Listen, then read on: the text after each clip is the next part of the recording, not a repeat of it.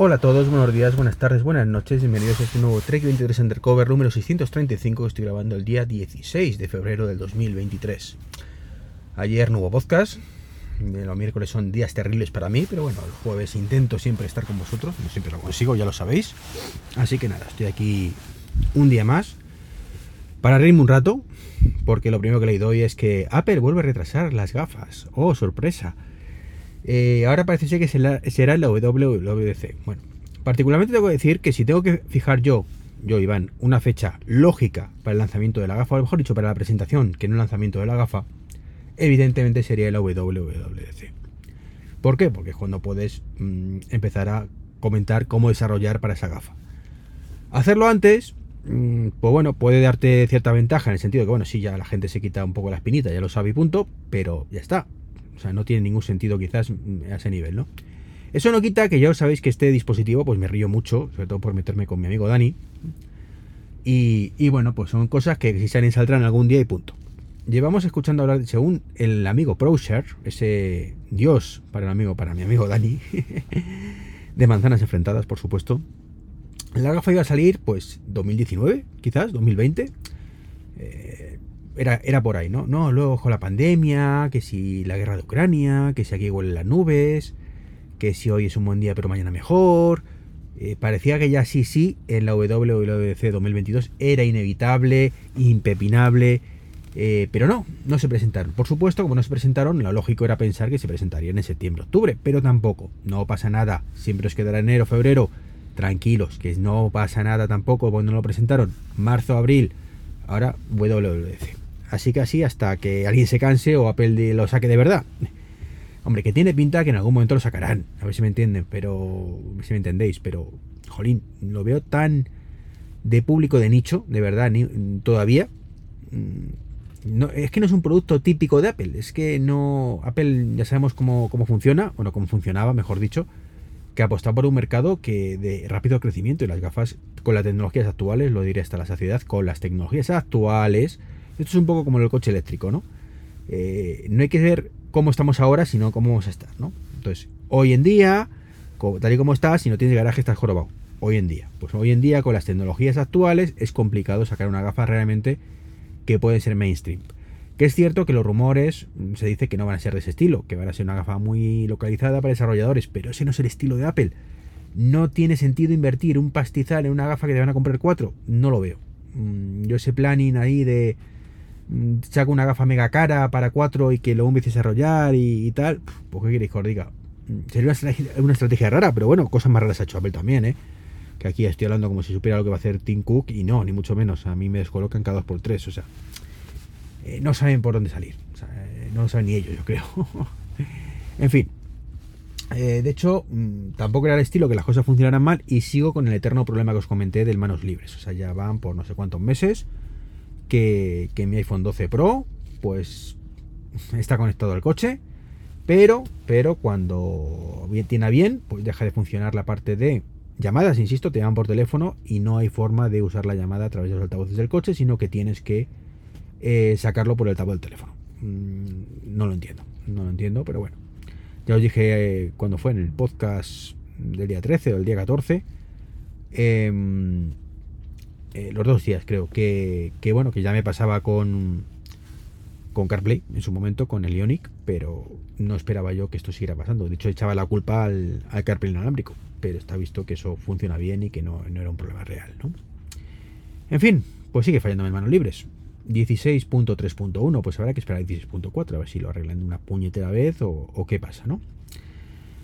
Más rumores, con las gafas no teníamos bastante, pues parece ser que ahora sí que sí, en marzo pues se lanzaría el deseado MacBook Air de 15 pulgadas. Yo creo que este MacBook Air de 15 pulgadas, primero no tiene ningún sentido dentro de la gama MacBook Air. Insisto que esto es como, no sé, no, sé qué pensar, la verdad. Eh, es una incongruencia, pero bueno, Apple hizo sus incongruencias de naming, ¿no? O sea, si es un MacBook Air ultra ligero, ¿vale? Pues no tiene sentido 15 pulgadas ¿vale? Esto es como un coche grande que pese poco, no, tiene sentido, ¿vale? Entonces, pues, pues no tiene. un MacBook de 15 pulgadas, sí. Eh, un MacBook Air, no. mm, matices semánticos aparte, bueno, pues está bien, ¿no? Que tenga la opción la gente de comprarse un MacBook, un ordenador portátil de Apple de 15 pulgadas sin tener que gastarse 3.000 euros. Mm, llámame loco, pero tiene sentido. Eh, podría ser la oportunidad de Apple para volver a tener una gama de, de ordenadores con sentido, ¿vale? Con cierto sentido. el MacBook Air, el pequeñito, insisto que ese debería ser de 12 pulgadas. Luego los MacBook, el deseado MacBook de 12 pulgadas, insisto, que se llamará el MacBook Air. Luego el MacBook de a lo mejor de 13 y pico, como el de Air actual, y el de 15. Y luego el MacBook Pro. Llamarme loco, pero creo que lo veo mucho más lógico eso que la gama actual. Pero bueno, hablamos también con 7 iPads y con, en fin, y con 15 iPhone distintos. Es cierto que son 15 iPhone distintos, pero que tiene cierto sentido, pero vamos, sigue siendo 15. Digo 15 a lo loco, ¿no? Eh, no hay tantos, pero ya me entendéis. ¿Qué más? Quería hablaros, de... bueno, pues ahora sí me cambio de tercio a la otra empresa que tanto me mola, Tesla, que ayer por fin me, cayó, porque esto tiene que caerte, o sea, esto es en este aspecto un poco lamentable, es como los androides, ¿no? Que algún día pues te llega la actualización, o sea, no es como Apple que tiene sus servidores, que llega el día del lunes, que sacó 16.4, 16.3.1 y todo el mundo podía actualizar, aquí no Aquí poco a poco, en gamas tiradas de coches, pues va llegando la actualización que toca. En mi caso, pues la de esperada, mm, la primera además, eh, en mi caso era la de 20, la 2302 22 o 10 o algo así, 2210 creo. Eh, no sabía yo de qué iba el tema, pero no es el mes, ¿vale? Eh, ya me lo explicaron. Resulta que 2023 es el año, 02 es la semana, con lo cual le fue de, la, de justo cuando me compré yo el coche. Eh, y luego pues la, release, ¿no? La 10 o la 11 o lo que sea. Genial, porque ya tengo, eh, insisto, es la primera, primera versión nueva mm, desde que tengo el coche, no es la primera actualización, porque yo cuando, cuando me dieron el coche ya tenía una actualización pendiente, que era la de diciembre. Claro, el coche a lo mejor lo fabricaron en diciembre, pero el software que, que venía, pues era el que es, mm, que era el de anterior a esa fecha, ¿no? Entonces, bueno, pues ya tengo, ya actualicé rápidamente cuando pude, evidentemente, por sacar un ratito. El mismo jueves creo que lo actualizamos en... Sí, estando en Pozuelo, lo actualicé, si no recuerdo mal, se tiró un ratito, mucha tensión.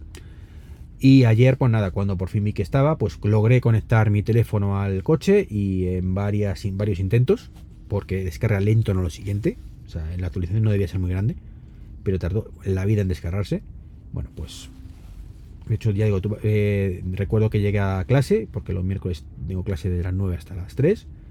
Ya había descargado mm, la actualización al 80% más o menos. Me escapé en un descanso y lo conecté al coche. Se quedó al 99,9%. Y luego cuando volví, pues otra vez estaba como al 80%. O sea, no, no, no, sé qué había pasado, pues había perdido esa parte. Y ya luego sí, cuando llegué a casa, pues justo en ese momento, pues ya se había vuelto a descargar ese 20% restante. Y ya me decía que estaba disponible para instalarlo, así que le di instalar y cuando bajé luego a, ir a, aproximadamente unos 45 minutos después para ir a buscar a, mi hija al cole, pues ya estaba descargado e instalado. ¿vale? ¿Qué tiene esta actualización? Bueno, pues ocho minaditas quizás, pero que a me molan. Una es que si tú haces el precalentamiento del coche, pues ahora el bolón, el, el bolón, el volante si lo tienes calefactable, como en mi caso, si calienta también, pues mira tú qué bien. Y sobre todo, que ahora en España, porque creo que esto eh, por, países, eh, ya lees las señales de tráfico tú antes las veías y, tú veías que, la señal ponía 80, pero a lo mejor tu coche te decía que podías ir a máximo 100. Ahora ya no, ahora actualiza ese máximo con, la, última señal leída, con lo cual tienes una visión mucho más realista de lo que ocurría. Es cierto que no había mucha discrepancia normalmente, pero claro, si ellos tenía actualizado los datos de la base de datos y han cambiado ciertas señales en un sitio más que en otros, en Madrid pues cambian bastante a menudo para ver si no multan, pues lo cierto es que, claro, pues que ese handicap estaba ahí, ¿no? Que a lo mejor te ponía el coche que podía ir a 100 y la señal, la última señal era 80 o por una obra o cosas de estas y tú seguías haciendo happy, ¿no? Y luego vienen las sorpresitas. Igual que sorpresita, pues el Tito Más, este hombre que, que, ha hecho tanto bien en empresas como SpaceX y Tesla y tanto mal en Twitter, bueno, pues hablando de Twitter, pues ha dicho que mira, que sí, que él no quiere seguir, seguir siendo CEO para toda la vida, pero que por lo menos hasta final de 2023, pues que va a tocarle, ¿no? que será cuando más o menos tenga estabilizado todo. No sé si pensa qué, qué concepto tiene este hombre de estabilizar algo. Mm, da la sensación cuando le haya hundido en todo, el todo, porque claro, cada decisión que toma es peor que la anterior. Entonces eso a mí particularmente me preocupa mucho, porque es una red social, insisto, que me encanta, aunque para mí, mm, como digo siempre, la, auténtica red social que utilizo más ahora mismo es, es Telegram. Incluso últimamente me meto más en Discord, fíjate que lo odio, pero bueno, mm, como estoy estudiando ahora y también hay un grupo en Discord y tengo que mirarlo y, también está el tema de sospechosos habituales que están en Discord, pues o menos que participe mucho, pero por lo menos entro. Ya hemos perdido un pasito más, ¿no? Ya entro. Antes es que no me, da, me daba mucha pereza entrar. Así que bueno, mm, no es que sea, no es que me guste mucho, me recuerda demasiado Slack y es una, una aplicación que yo odiaba a muerte. Pero bueno, mm, es menos mala que Slack, eso sí. Pero bueno, particularmente prefería Teams. En fin, pues esto es un poquito lo que, os quería comentar hoy. Un podcast también cortito, como casi todos los que grabo. Y, y, nada, pues emplazaros dentro de poquito a un nuevo podcast. Un saludo, nos seguimos escuchando. Hasta luego, chao, chao.